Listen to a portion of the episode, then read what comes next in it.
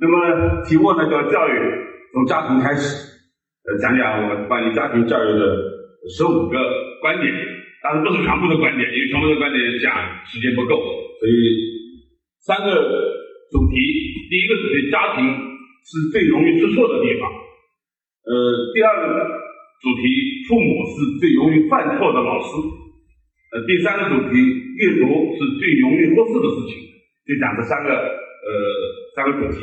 第一个主题，家庭是最容易出错的地方。家庭对人生来说非常重要，因为我们所有的人都是从家庭这个港湾开始的。那么，作为人生来说，我觉得有四个最重要的场所。第一个场所当然是在母亲的子宫里，对吧？在这里吸收母亲的营养，感受母体的气息，也。通过母亲来感受外部世界的这样这样一个变化，所以中国非常强调胎教，实际上家庭教育从母亲的子宫里就已经开始了，是吧？所以中国古代一直强调母亲要非礼勿视，是吧？这个非礼勿听，非礼勿言，要和那些最美好的东西去交流，实际上是有道理的。呃，第二个家庭离开母亲母体来到这个世界。儿童的第一声低哭，我称之为他是人生的第一个独立宣言，是吧？因为他宣告他作为一个人来到了这个世界上。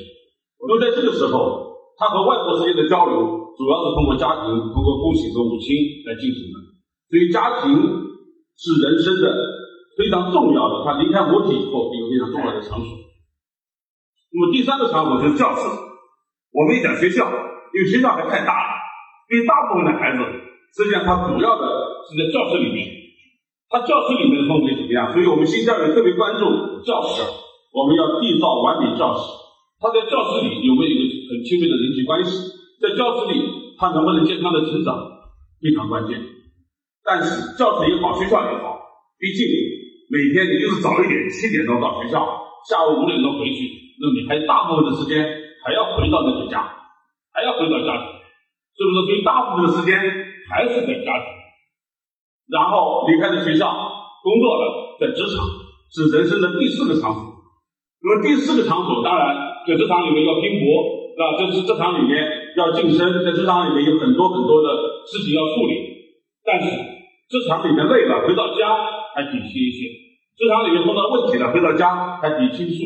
所以家庭是人生永远离不开的一个场所。那么家庭对人生来说是人生最重要的一个港湾，最温馨的一个港湾。人生从这里出发，人生还将回到这里。所以这是我的第一个观点。第二个观点，童年的秘密远远没有被发现。我们知道，在人类的漫长的历史上，从来没有把儿童当作人看，包括到今天，我们依然很多人还没有把儿童当作人来看。所以，真正的发现儿童是文艺复兴以后，文艺复兴以后，人们开始关注把儿童作为一个独立的人，那尊重儿童作为一个人的地位。特别是自从联合国的儿童宪章从强从规范的角度、从法律的角度来规范，我们必须要尊重儿童，要爱儿童，是不是？但是因为有了儿童宪章，我们就真正把儿童当做儿童吗？也没有。是吧？更不要说把它作为一个独立的人了。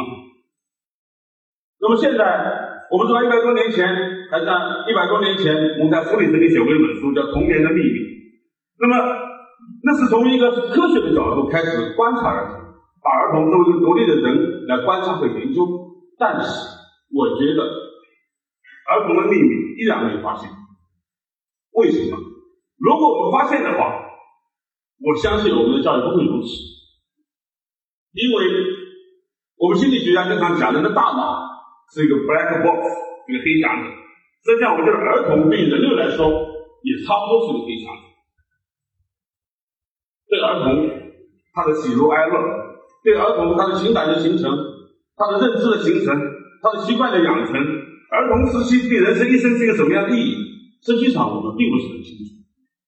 科学研究还没有到达。能够揭示儿童秘密的这样一个时代，因为这个时代是伴随着生理学、生物学，是吧？人类学、心理学和教育科学的成熟才能达到。所以人家经常说，你们学教育学的根本不是科学，的确是这样。教育还没有成为一门真正的科学，因为我们教育科学的两大基础——生理学和心理学还没有成熟，是吧？现在是生命科学的时代。啊，昨天我在上海和上上海身边的同志在在交流，美国。在世界的百分之三分之一的科研经费是在美国，三分之一里面百分之五十二是用来研究生命的，啊，用来研究生命的。那么生命里面，实际上目前还主要停留在生物学和医学，还没有再深入进到人的心理层面。所以心理学奖诺拿诺贝尔奖现在还没有，很少，只是从认知的角度去拿。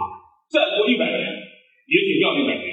那那个时候，也许我们可以真正的能够走进儿童，来揭开儿童的秘密。第三，儿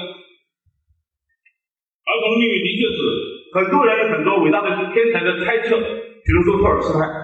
托尔斯泰曾经说，儿童从出生到五岁这个年龄，他的智慧、情感、意志和性格。从周围世界所摄取的，要比他五岁到一生终了所摄取的多许多倍。当然，因为这是文学家的语言，不要把它当作为科学，因为他没有做定量的研究。但这个话很有意思，它说明家庭教育的重要，五岁前的教育的意义，是不是？马卡连科那也是很著名的一个教育家，写书里面的。五岁时成为什么样的人？将来也是那个人，也就是说，中国古有句老话叫“三岁看大，七岁看老”。实际上，中国人比他讲了早好几年，好早一千年了，对吧？天才的猜测，这些都是天才的猜测，但是还不是科学。第三个观点，家庭是真正的人诞生的摇篮。实际上是对前面两个。伟大的文学家和思想家的语言的一个补充，是吧？真正的人从哪里诞生的？是从家庭里面诞生出来的。当然，我们在座学校的老师和校长不要生气，呃，学校当然也是诞生真正人的地方，但是家庭是很关键的。这是苏霍姆林斯基讲的一句话，他说：“童年是人生最重要的时期，它不是对未来生活的准备时期，而是真正的光彩夺目的。”一段独特的、不可再现的生活。今天的孩子将来会成为成为一个什么样的人？这里起着决定作用的是他的童年如何度过。童年时期有谁携手带动？周围的世界哪些东西进入了他的头脑和心灵？人的性格、思维、语言都在学龄前和学龄初期形成。是吧？我觉得这个对。人的诞生的意义讲的非常重要。过去我们经常说，家庭是为未来做准备，是吧？那么为了未来的幸福，那你现在可以不要幸福，你现在可以吃点苦没关系，你现在可以受点累没关系。事实上不是如此，是吧？童年本身就是人非常重要的时期，人的任何一个时期，是吧？都不是为今后一个时期，仅仅为今后的时期做准备。它本身对人来说具有特别的意义，所以对人来说，真正人的诞生是从家庭里开始的。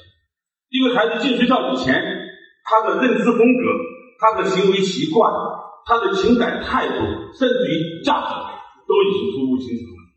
但这个时候，学校只是做改造的作用，学校只是做进一步的校正的作用，进一步帮助他成长的作用。所以，家庭对孩子真正人的形成是很关键。第四个观点，家庭之路充满着无证驾驶的世界，是吧？我们全国妇联的同志在这儿，是吧？开车我们考得很严，要要要考驾照，是吧？没有驾照你不能开车，抓到要罚款。那么做父母不要笨，就可以做父母嘛。实际上做父母比开车要复杂。一百倍、一千倍，对不对？我想真正有个父母大学，学他四年也不为多啊。你要想想，一个孩子方方面面，从生理到心理到养育方式，是吧？一个孩子怎么和你父母亲这样一种互动交往，那是一门大学问。但是既然我们不需要任何培训，就可以做父母了，是吧？两个青年人一谈恋爱就可以结婚了，是吧？就可以生孩子了，然后就可以对孩子发号施令了，是吧？哪怕你们听我的，不听我，我就揍你，是吧？行使着父母的权利，我觉得这是不公平啊！所以我一直憧憬着有这么一天，做父母到民政局领结婚证书的时候，先到我们这里来领一个。这个家庭教育证书是吧？你经过我的培训认证，啊，全国妇联也可以啊。因为我们新教育研究院刚刚成立的新父母研究所，那我们致力于新父母的培训，是吧？是需要培训，的确，这种培训就非常需要很多父母亲。所以我们新父母研究所成立以后，短短的一年多的时间，无数父母跟我们倾诉，这种教育、这种培训太需要了，是吧？不能让这样的司机如果一个国家。这样的司机充斥在我们的国国国土上，这个国家一定是危险的，因为这些孩子不知道今后会走向哪里，对不对？所以我们一定要让这样的司机减少到最少的范围内。所以我非常敬佩这个李红先生，他虽然是做外语外语培训，但是他每年拿出几百万来支持这个研究所来做推广、做研究，这样的公益机构太太少了。全国妇联，我觉得要要大力的推动、培养、支持这样的新父母的、的父母的教育机构，让全社会所有的父母都有机会得到最可靠的、最科学的资讯和最有效的帮助。第五，家庭教育方向的杯子是儿童无所事事，因为现在的家庭教育一个很大的问题。和前面那个观点是有联系的，因为父母亲不一样，父母亲和爷爷奶奶不一样。爷爷现在是这个这个这个一个孩子，有一对父母亲，有四个爷爷奶奶、外婆外这个这个这个外公，甚至还有这个这个这个这个更年长的那那么他们的整个教育方向经常是不一致的，经常是不一致的，而且现在事实上。我们的学校功能在弱化，为什么需要功能？因为学校里面先盯住的仅仅就是分数，关注的就是考试成绩。学校的竞争，好学校和差学校的标志没有其他标志，就是你多考上几个北大清华，就是你你的分数怎么样，是吧？所以学校功能本身弱化了。那么这个时候，如果家庭教育功能再次强化，家庭再不关注人的成长，那么这个社会，这个孩子就真的很危险。这是。简单说一下第一个观点，第二个观点，第二个主题，父母是最容易犯错的老师。事实上，和前面讲的观点是一致的，因为大部分父母都没有接受过科学的训练、科学的育儿知识的这样一种培训，所以他们犯错是很正常的，也是最容易错的。当然，父母是影响孩子一生的最重要的人。那所以在人的一生的影响中，我们经常孩子在写作文的时候也好，实际上真正我们回忆自己一生成长的时候，真正的能够影响我们的人是父母。前天《新京报》登了一篇文章，啊，登不是登了一篇文章，登了一个主题叫“报国”，他选了一百个人的十年，中国一百个人的十年，其中也有也有本人，是吧？那么。其中就有一段就讲父亲对我的影响，呃，的确，我觉得父亲对我的影响是非常关键的，那非常关键的，因为推动摇篮的手就是推动地球的手，啊，瑞典的教育家巴特勒曾经说过，一个父亲胜过一百个校长，因此整个父母亲，我觉得。在他整个人生的过程历程中，成为父母是他成年阶段最具挑战性、最复杂的工作，也是人类社会最重要的。我记得我父亲去世的时候，我曾经讲过一句话，我说：人生有两次真正的长大的机会，一次是成为父亲，一次是失去父亲，那？成为父亲，开始你对家庭尽起这样一个责任，对未来挑起这份重担。失去父亲以后，那么应该说你所依赖的、你所依靠的这样的人走了，那你的担子就更重。所以对一个男人来说，呃，这是两次生命中两次很重要的机会。那么作为父母亲来说，对孩子的影响是非常之大。所以我这里说，父母你不教育孩子，孩子会变坏。所以叫养不教，父之过。但是如果你用错误的方法去教育孩子，那么孩子会变得更坏，那会变得更坏。所以对父母来说，怎么样用正确的方法去教育孩子是非常关键的。那么现在很多父母亲都一直以为教育不是他的事，我的事情就是让你吃好、喝好、穿好、穿着温暖、身体健康。教育孩子的学校的事情。所以你看。我到很多学校去，一年级的孩子，父母亲给老师说的第一句话：“现在孩子就交给你了，就拜托给你了，啊，跟我没关系了，交给你了。所以孩子的事情都是你的事，不是我的事了，是吧？我在台湾，台湾还有一个仪式，是吧？父母亲把孩子交给学校，还要举行一个仪式，一种叫责任的转移的仪式。好像过去是我的责任，现在是你的责任了，是吧？我在台湾跟学校里亲眼看到他们举行这样的仪式。”是吧？所以我觉得这个是很不应该的，是吧？父母亲事实上，无论孩子在哪里，他总是离不开你的影响和你的教育，包括你在餐桌上的每一句话，包括你在家里的每一每一个身影，他都看在眼里，他都记在心里，都会反映折射在他的行为上。所以，我说优秀的孩子成为优秀人才的背后，总能够找到温馨和谐家庭的影子。同样，一个人形成不赚钱的人格，也能从家庭中找到某些冲突和矛盾的因素。所以，父母亲和孩子的交流是非常重要的。一旦父母和孩子无话可说，或者话不投机，是吧？那么，父母亲对孩子的教育就很难开展。所以我们新教育学院有一个很重要的项目，就是儿童的读写会，就是做什么呢？老师在学校里面给孩子讲故事。讲完以后，让孩子回家再讲给爸爸妈妈听，转述，是吧？然后爸爸妈妈把他们写下来。还有一个，我们叫亲子共读。我们的大部分的读书是要求爸爸妈妈跟孩子一起去阅读的。亲子共读对孩子的成长是非常重要，那非常重要。一会儿这个等会最后再说。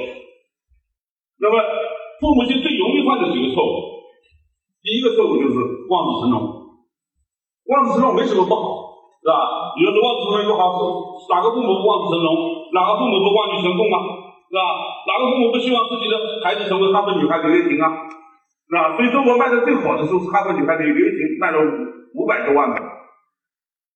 我说我哪一本书都比他写的好，就没没他卖的多，是吧？没办法，是吧？所以我说我接下来也要写家教书，看看，那这个啊，我们法院觉得下次给你写两本家教书来畅销一下啊。这个事实上，我们说所有的孩子来到这个世界上，都有他存在的理由，但是所有的孩子都是不一样的。每个孩子，现在我们的教育用同一个标准，用哈佛的标准，用北大的标准，清华的标准，或者用分数的标准，那么事实上这个方向就错了，应该让孩子成为他自己。至于成为他自己，他才是我的幸福。至于他自己，他的潜能才能得到最充分的发挥。所以，很多父母亲就是用唯一的一个标准，用唯一的一个分数去压榨孩子，最后他当然收获的只能是剧场，那只能是悲伤，那所以望这个这个这个望子成龙啊，过高的期望值，是吧？因为人的智力是有正态分布缺陷的，真正的天才百分之五。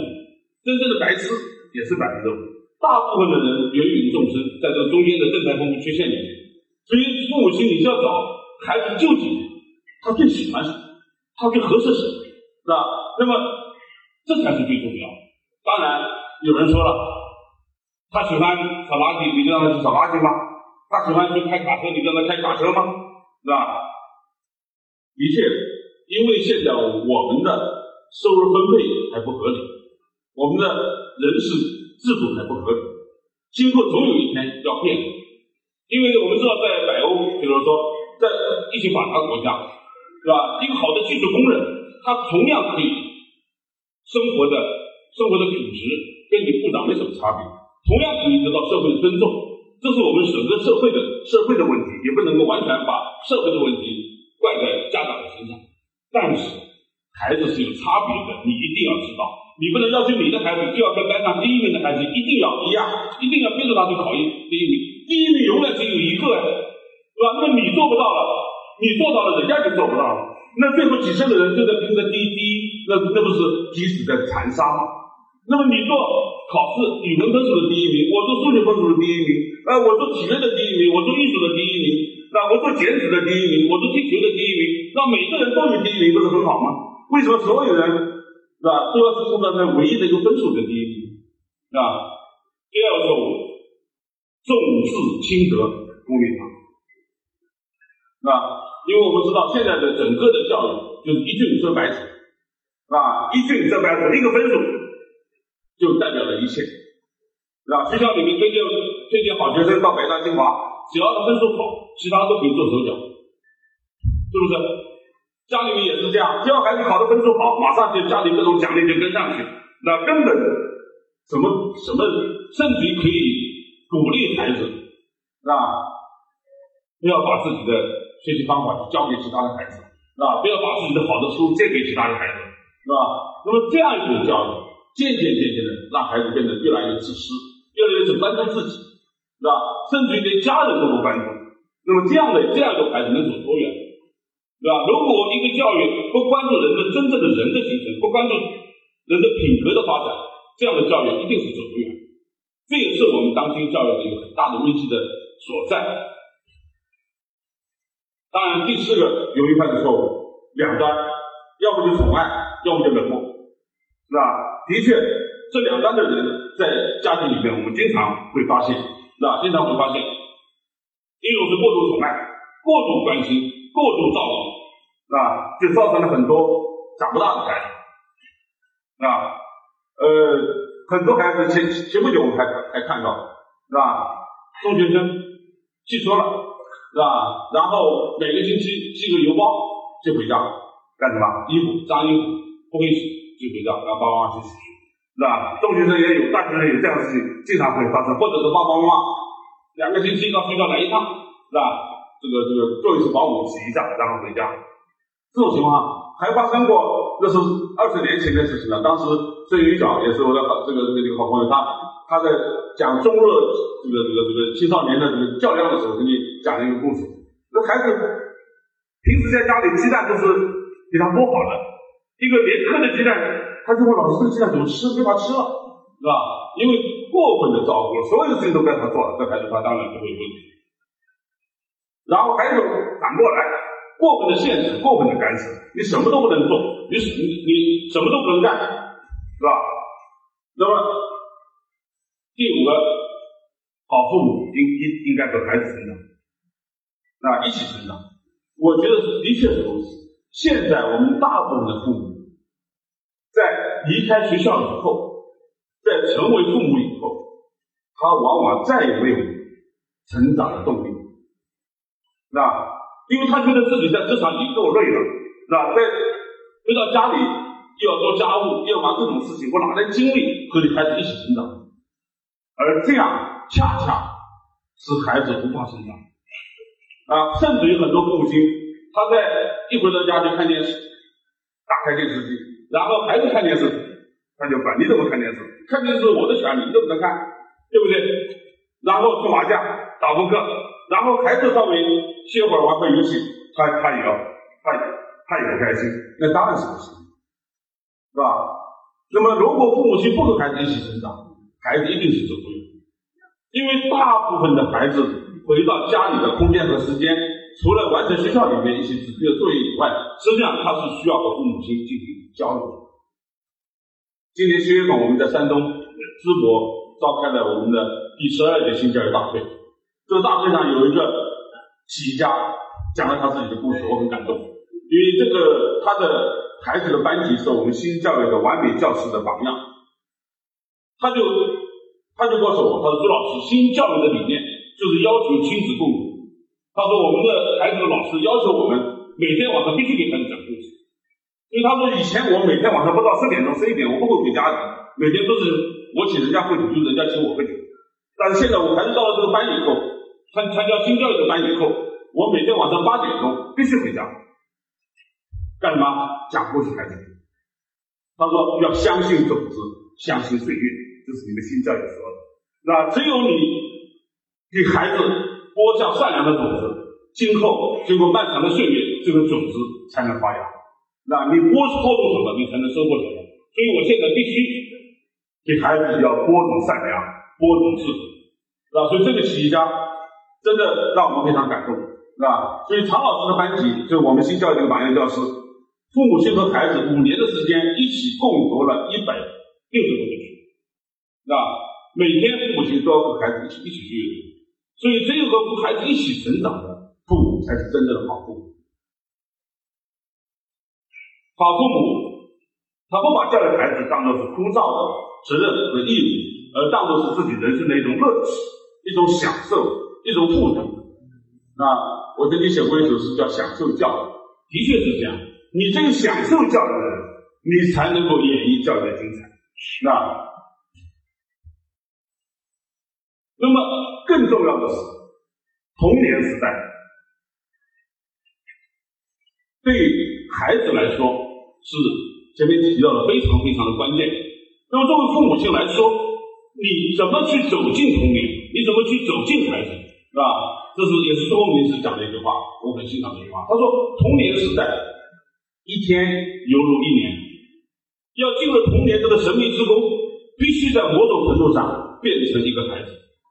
只有这样，孩子才不会把你当成一个偶然闯进他那个童话世界之门的。”人。这句话讲的很精彩，是很有味道。也就是说，你是有和孩子一起成长的父母，你只有懂得才是心灵的父母，你只有把自己当成孩子，你才能成为他，他才能把你看成是他的童话王国的里面的童童的人，他才会接纳你，他才会跟你掏心掏肺的交流。那这个时候，你们才会发生共鸣，教育才会真正的起作用，否则。你说他听听而已，你说是吧？他笑笑而已，他根本不会往心里去。所以，只有当你成为孩子的时候，只有当你自己真正成长的时候，教育才会变得有意义，教育才会真正的有效果。所以我们必须要成为孩子，理解孩子，才能真正的走进孩子。那么最后一个观点，阅读是最容易被忽视的事情。那天这个呃，俞敏洪跟我讲，他说：“永新，你就讲讲读书的问题，跟父母去讲讲阅读书的问题。所以专门今天讲讲读书的问题。那么推荐我的一本书，这是刚刚出的一本新书，叫《我的阅读观》。我觉得这是对阅读问题讲的比较透彻的一本书。前言叫改变从阅读开始，然后五章，第一章一个人的精神发育史，就是他的阅读史；第二章一个民族的精神境界，取决于这个民族的阅读水平。第三章，一个会阅读的学校永远不会真正的教育。第四章，一个书香聪明的城市才是一个美丽的城市。第五章，共读、共写、共同生活，是吧？所以这本书把我对阅读的最重要的主张，应该是做了一个比较全面的阐述。大家有时间可以去看这本书。那么我讲讲其中几个主要的观点。第一个观点，一个人的精神发育史就是他的阅读史。阅读为什么很重要？很多人。都很关注自己的身体的发育和成长，当然身体很重要，因为没有身体哪来精神，是吧？但是很多人都以为我身体发发育了，身体成长了，精神自然就会成长，完全不是如此。身体的成长最初在子宫，是吧？然后来到学校，学校用教科书的方式，啊，这个这个这个这个呃精神的成长，身体的成长最初在子宫里形成模样，然后靠母乳。母乳最初滋润了孩子的身体的成长，因为它营养最好，最容易接受，是吧？也这个这个最安全，是吧？那么精神的成长呢？精神成长靠什么？精神的成长不可能遗传的，身体的成长遗传起了很大的作用，是吧？一个人的身体的骨架，甚至有一些遗传的疾病，都可能通过父母亲基因那里来遗传，但是精神是很难真正遗传。那否则你科学家的孩子都是科学家了，文学家的孩子都是文学家，那事实上并不如此。所以精神的成长，每一个个体都要重复他们祖先的故事。也就是说，你们的祖先是怎么精神成长起来的？人类两千年的历程、三千年的历程、甚至五千年的历程，在一个个体的身上要重演这段历史。所以你只有读孔子，你只有读孟子、读老子，你才能和先秦那些思想家去对话；你只有和文艺复兴那些大师们去交流，你才能得到他们思想的精髓。任何一座高峰，你只有攀过了，你才能拥有。读书也是如此。你家里的读书再多，那些伟大的思想在哪里？人类几千年那些伟大的思想和智慧在哪里？不在你的头脑里，在那些最伟大的著作里，在你家的图图书架上，在图书馆里。但是那些东西，当你没有读它的时候，它就是废纸。他就悄悄地躺在那儿，只有你夺起它的时候，它才被吻洗，你才能真正的拥有它，它才成为你的一部分。所以，没有阅读是不可能有人的心灵的精神的成长，啊，不可能有人的精神的发育的。所以，阅读不能改变我们人生的长度，但是它可以改变我们人生的宽度和厚度。阅读不能改变我我们的长相，但是它可以改变我们的气质和品味，啊，所以阅读。对个体来说，实在是非常非常的重要，是吧？读万卷书，行万里路，是吧？是中国知识分子追求的境界。那么，游历考察当然很重要，是吧？但是如果没有阅读，没有先进的知识作为积淀，那么游历考察、体验等后面的一切都会大打折扣。前面就一丹。做了一个讲讲演，让我做就做评论，是吧？我评论的时候讲，我说一个人的世界有多大？实际上，一个人世界有到底有多大，就是这两个问题：一个读万卷书，一个行万里路，那但是读万卷书是行万里路的最重要的前提。那么，当然有人说，我现在都凭上网，上不了读书，是吧？我说不一样。观评和读书有差别，那有差别，是吧？无论是从科学的研究的角度来说，还是从现在网络本身它所蕴含的这个这个这个内容来说，那？它大部分还不是以简阅读为主的这样一种形式。时间关系，我不多说了啊，因为是后面已经提醒我了。第二，说完还有五分钟啊。一个民族的精神境界取决于这个民族的一种水平，是吧？因为的确是这样，阅读不是一个个体的行为，阅读是和一个民族是有关系。这里面都是犹太人，是吧？这个有人说改变世界的有五个犹太人，一个是摩西，一个是耶稣，是吧？一个是马克思，一个是爱因斯坦，一个是弗洛伊德，是吧？前面两个我不说了，啊？这个这个摩西和耶稣怎么去改变世界，我们不谈。但是这这三个人都是实实在在的。马克思他改变世界的用的是资本，是吧？认为马克思一切都是资本，呃，这是这是网上说的，我我我我不这么认为啊。网上说弗洛伊德认为一切都是性，爱因斯坦认为一切都是相对的，是吧？这是网上说的这三个人，但事实上，马克思是用他的文论史观和辩证法来改变了我们对人类社会的看法，爱因斯坦。是用相对论来改变了我们对物理世界、时间、空间的认识。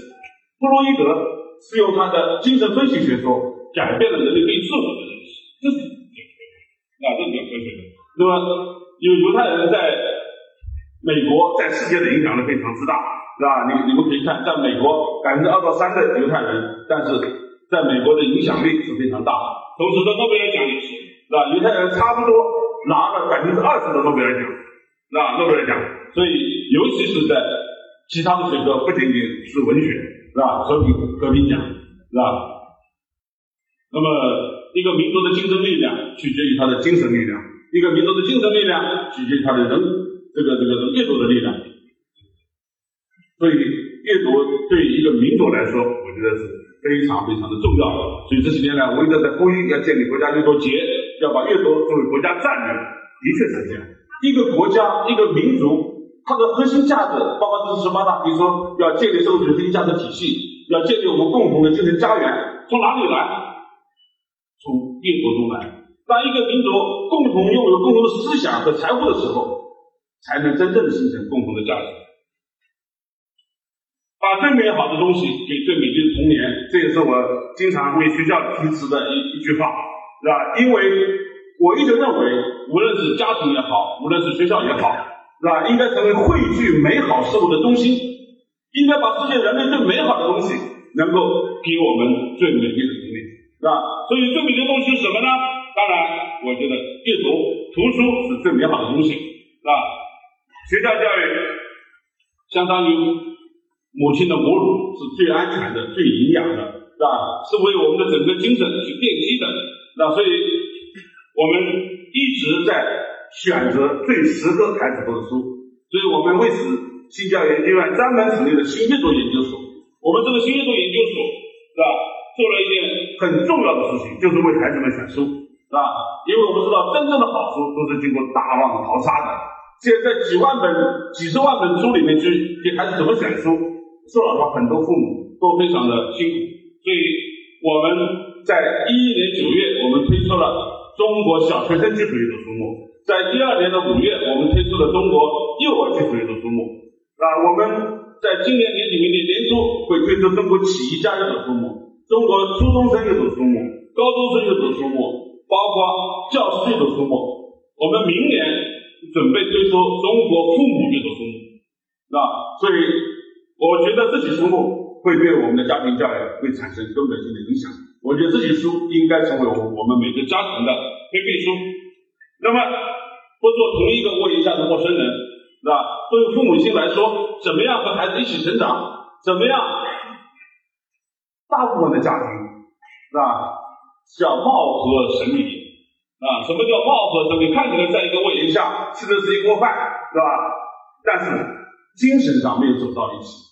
精神上没有走到一起，是吧？那么生活在不同的语言里，就是生活在不同的世界上。共读一本书就是创造，并且拥有共同的语言和密码。所以共读就是和读同一本的书的人真正的生活在一起。所以新教育实验为什么提倡读书，特别提倡共读，道理也在于此。所以我们觉得阅读不仅仅是孩子的事情，只有亲子共读才能取得最好的成绩。父母之间。亲子亲子之间是吧？应该说通过共同阅读才真正拥有共同生活。顺便说一句，我是不赞成用家长这个概念的。希望进入新东方的这个这个这个家教论坛里面，不要再用家长这个概念。因为家长，我想请教俞敏洪怎么翻译海伦，是吧？因为家长这个概念是一个霸道的概念，所以我是主张还是用父母。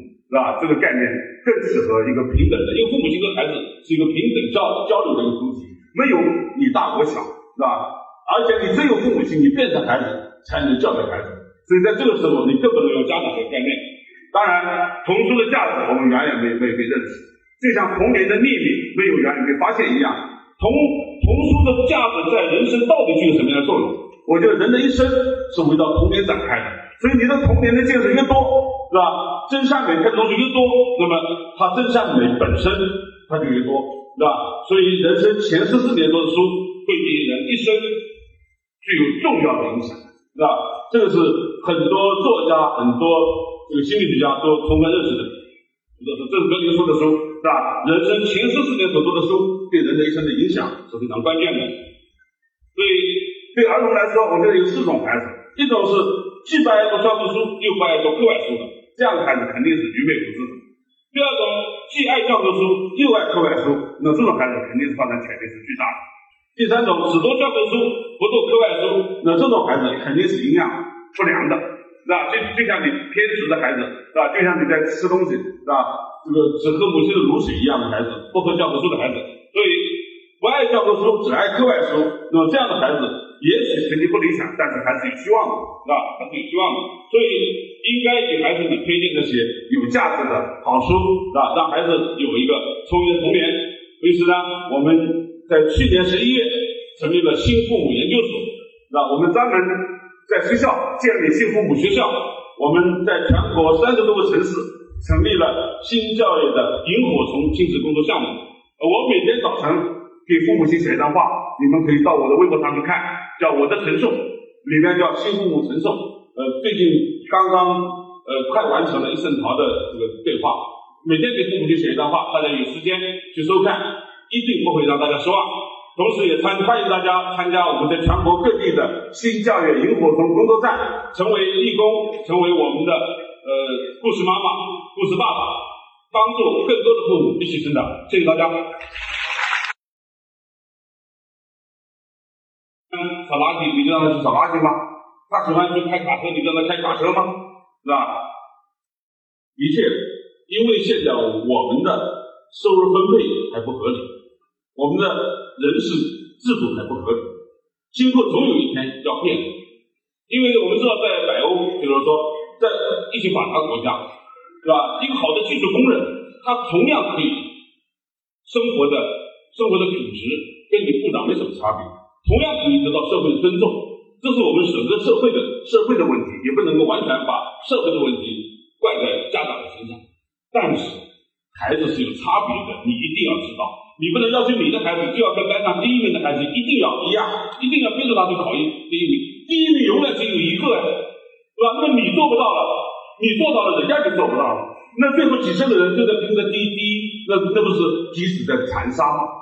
那么你做考试语文分数的第一名，我做数学分数的第一名，呃，我做体育的第一名，我做艺术的第一名，那我做剪纸的第一名，我做踢球的第一名，那每个人都有第一名，不是很好吗？为什么所有人是吧都要是冲到那唯一的一个分数的第一名？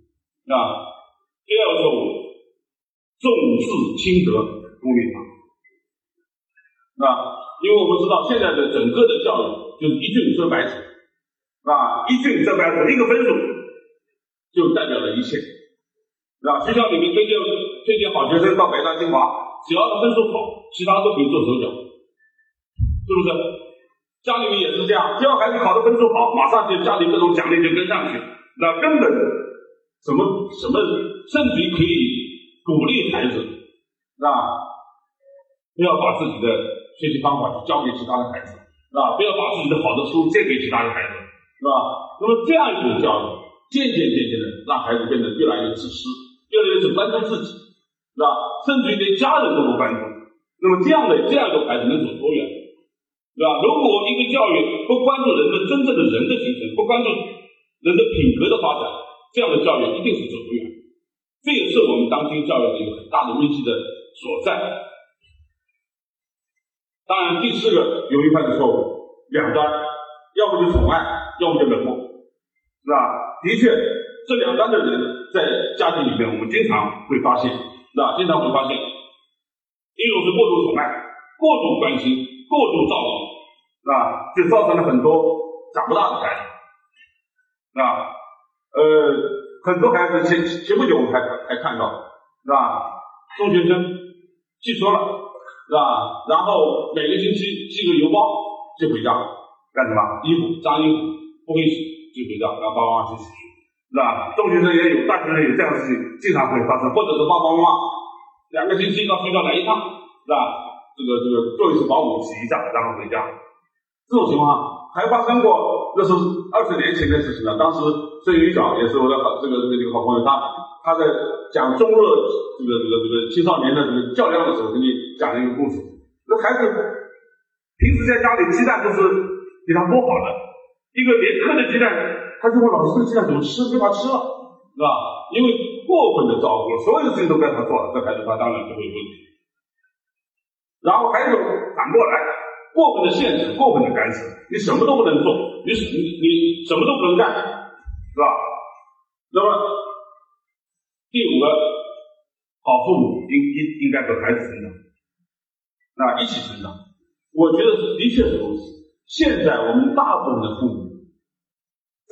离开学校以后，在成为父母以后，他往往再也没有成长的动力，是吧？因为他觉得自己在职场已经够累了，是吧？在回到家里又要做家务，又要忙各种事情，我哪来精力和你孩子一起成长？而这样恰恰使孩子无法成长，啊，甚至于很多父母亲，他在一回到家就看电视，打开电视机。然后孩子看电视，他就管你怎么看电视，看电视我的权利，你怎么能看，对不对？然后搓麻将、打扑克，然后孩子稍微歇会儿玩会游戏，他他也要，他他也不开心，那当然是不行，是吧？那么如果父母亲不和孩子一起成长，孩子一定是走不了，因为大部分的孩子回到家里的空间和时间。除了完成学校里面一些指定的作业以外，实际上他是需要和父母亲进行交流。今年七月份，我们在山东淄博召开了我们的第十二届新教育大会。这个大会上有一个企业家讲了他自己的故事，我很感动，因为这个他的孩子的班级是我们新教育的完美教师的榜样。他就他就告诉我，他说朱老师，新教育的理念就是要求亲子共读。他说：“我们的孩子的老师要求我们每天晚上必须给孩子讲故事。所以他说，以前我每天晚上不到十点钟、十一点，我不会回家的。每天都是我请人家喝酒，就人家请我喝酒。但是现在我孩子到了这个班以后，参参加新教育的班以后，我每天晚上八点钟必须回家，干什么？讲故事孩子。他说要相信种子，相信岁月，这是你们新教育说。那只有你给孩子。”播下善良的种子，今后经过漫长的岁月，这个种子才能发芽。那你播播种什么，你才能收获什么。所以我现在必须给孩子要播种善良，播种智慧。啊，所以这个企业家真的让我们非常感动，是吧？所以常老师的班级就是我们新教育的榜样教师，父母亲和孩子五年的时间一起共读了一百六十多本书，啊？每天父母亲都要和孩子一起一起去阅读。所以，只有和孩子一起成长，才是真正的好父母。好父母，他不把教育孩子当做是枯燥的责任和义务，而当做是自己人生的一种乐趣、一种享受、一种富足。那我曾经写过一首诗，叫《享受教育》，的确是这样。你这个享受教育的人，你才能够演绎教育的精彩。那。那么更重要的是，童年时代对孩子来说是前面提到的非常非常的关键。那么作为父母亲来说，你怎么去走进童年？你怎么去走进孩子？是吧？这是也是周明师讲的一句话，我很欣赏这句话。他说：“童年时代，一天犹如一年。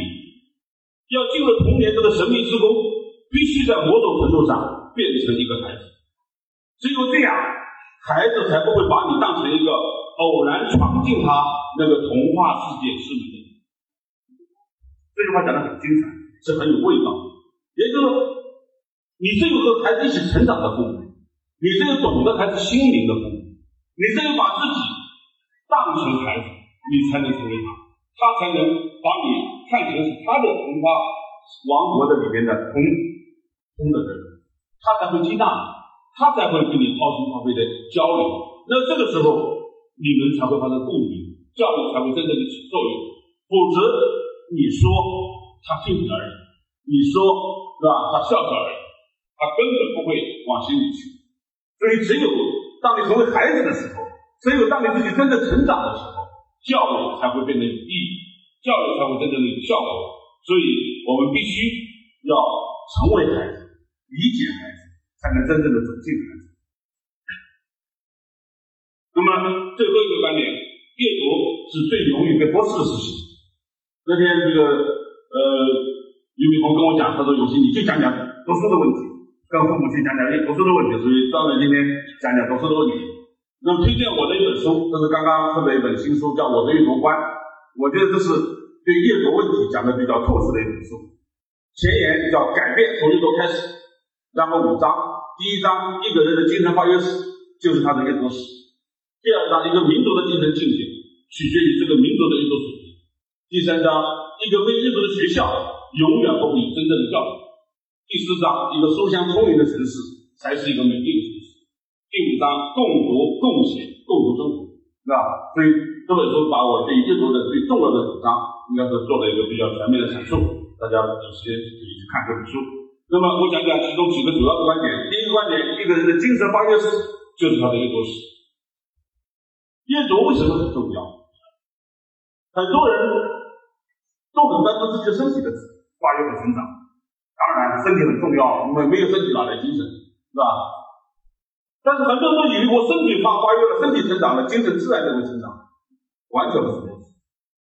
身体的成长最初在子宫，是吧？然后来到学校，学校用教科书的方式，啊，这个这个这个这个精神的成长，身体的成长最初在子宫里形成模样，然后靠母乳，母乳最初滋润了孩子的身体的成长，因为它营养最好。最容易接受，是吧？也这个这个最安全，是吧？那么精神的成长？精神的成长靠什么？精神的成长不可能遗传，身体的成长遗传起了很大的作用，是吧？一个人的身体的骨架，甚至有一些遗传的疾病，都可能通过父母亲基因这里来遗传，但是精神是很难真正遗传，是吧？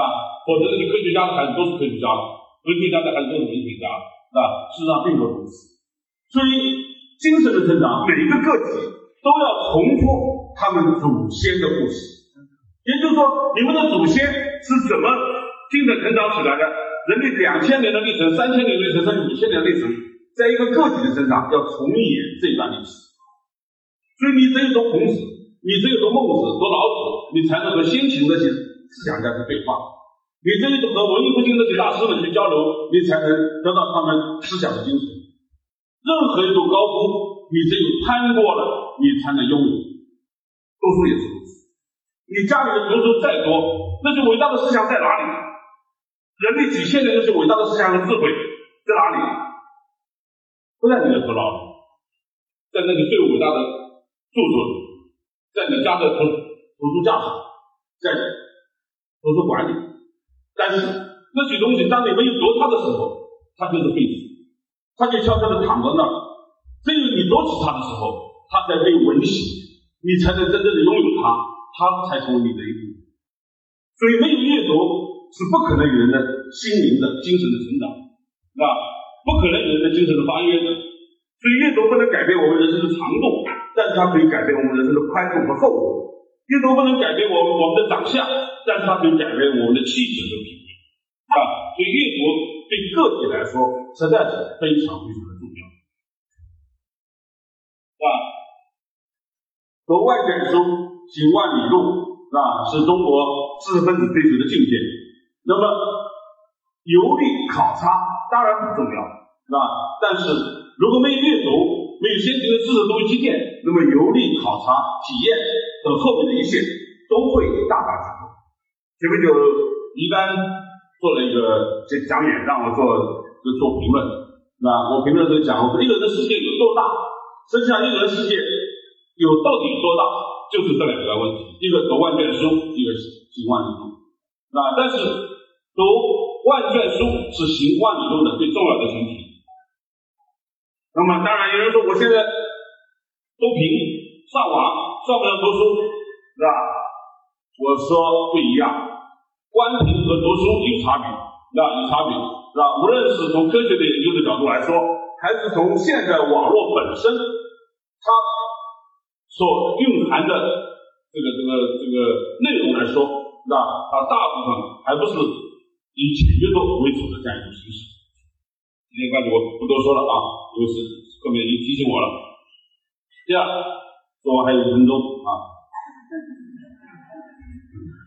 一个民族的精神境界取决于这个民族的一种水平，是吧？因为的确是这样，阅读不是一个个体的行为，阅读是和一个民族是有关系。这里面都是犹太人，是吧？这个有人说改变世界的有五个犹太人，一个是摩西，一个是耶稣，是吧？一个是。马克思，一个是爱因斯坦，一个是弗洛伊德，是吧？前面两个我不说了，啊，这个这个摩西和耶稣怎么去改变世界，我不谈。但是这这三个人这是实实在在的。马克思他改变世界的用的是资本，是吧？认为马克思一切都是资本，呃，这是这是网上说的，我我我我不这么认为啊。网上说弗洛伊德认为一切都是性，爱因斯坦认为一切都是相对的，是吧？这是网上说的这三个人，但事实上。马克思是用他的唯物史观和辩证法来改变了我们对人类社会的看法，爱因斯坦是用相对论来改变了我们对物理世界、时间、空间的认识，弗洛伊德是用他的精神分析学说改变了人类对自我的认识，这是文学。那么，有犹太人在美国在世界的影响力非常之大，是吧？你你们可以看，在美国百分之二到三的犹太人，但是在美国的影响力是非常大。同时，的诺贝尔奖也是，是吧？犹太人差不多拿了百分之二十的诺贝尔奖，是吧？诺贝尔奖。所以，尤其是在其他的学科，不仅仅是文学，是吧？和平和平奖，是吧？那么，一个民族的精神力量取决于他的精神力量，一个民族的精神力量取决于他的人这个这个阅读的力量。所以，阅读对于一个民族来说，我觉得是非常非常的重要。所以这些年来，我一直在呼吁要建立国家阅读节，要把阅读作为国家战略。的确是这样，一个国家、一个民族，它的核心价值，包括这十八大，比如说要建立社会主义核心价值体系，要建立我们共同的精神家园，从哪里来？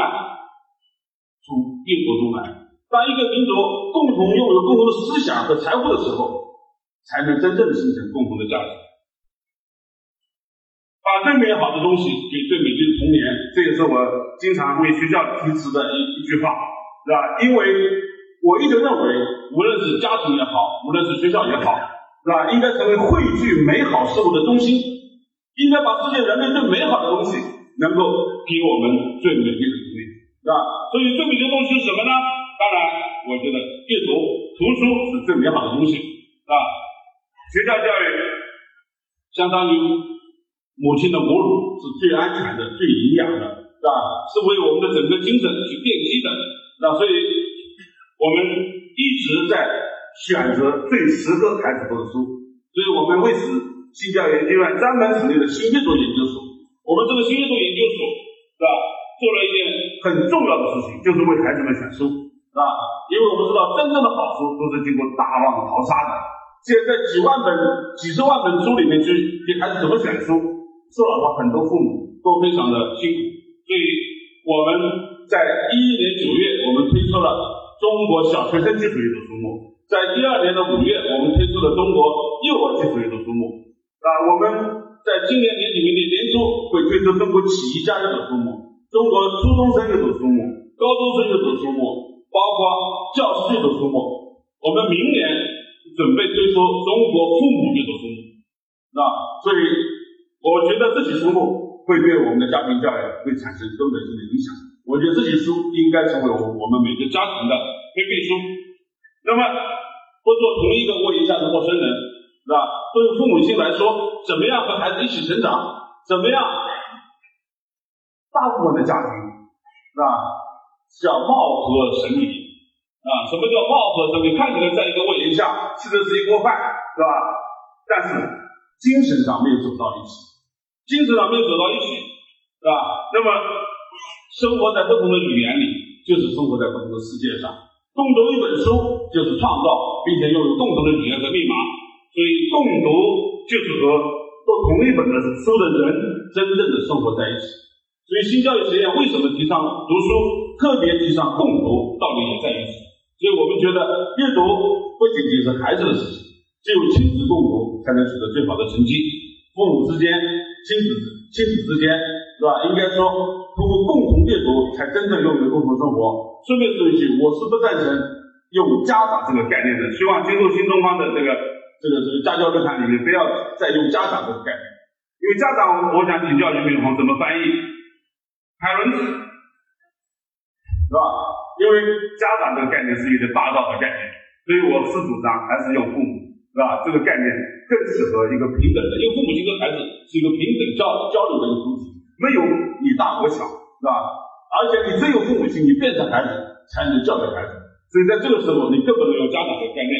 当然，童书的价值我们远远没没被认识，就像童年的秘密没有远远被发现一样，童。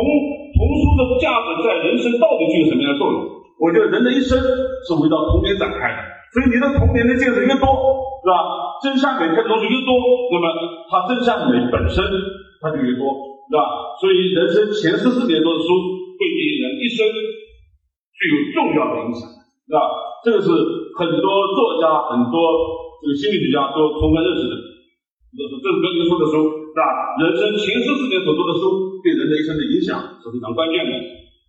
所以，对儿童来说，我觉得有四种孩子：一种是既不爱读教科书，又不爱读课外书的，这样的孩子肯定是愚昧无知。第二种，既爱教科书又爱课外书，那这种孩子肯定是发展潜力是巨大的。第三种，只读教科书不读课外书，那这种孩子肯定是营养不良的，是吧？就就像你偏食的孩子，是吧？就像你在吃东西，是吧？这个只喝母亲的乳水一样的孩子，不喝教科书的孩子，所以不爱教科书，只爱课外书，那么这样的孩子，也许成绩不理想，但是还是有希望的，是吧？还是有希望的。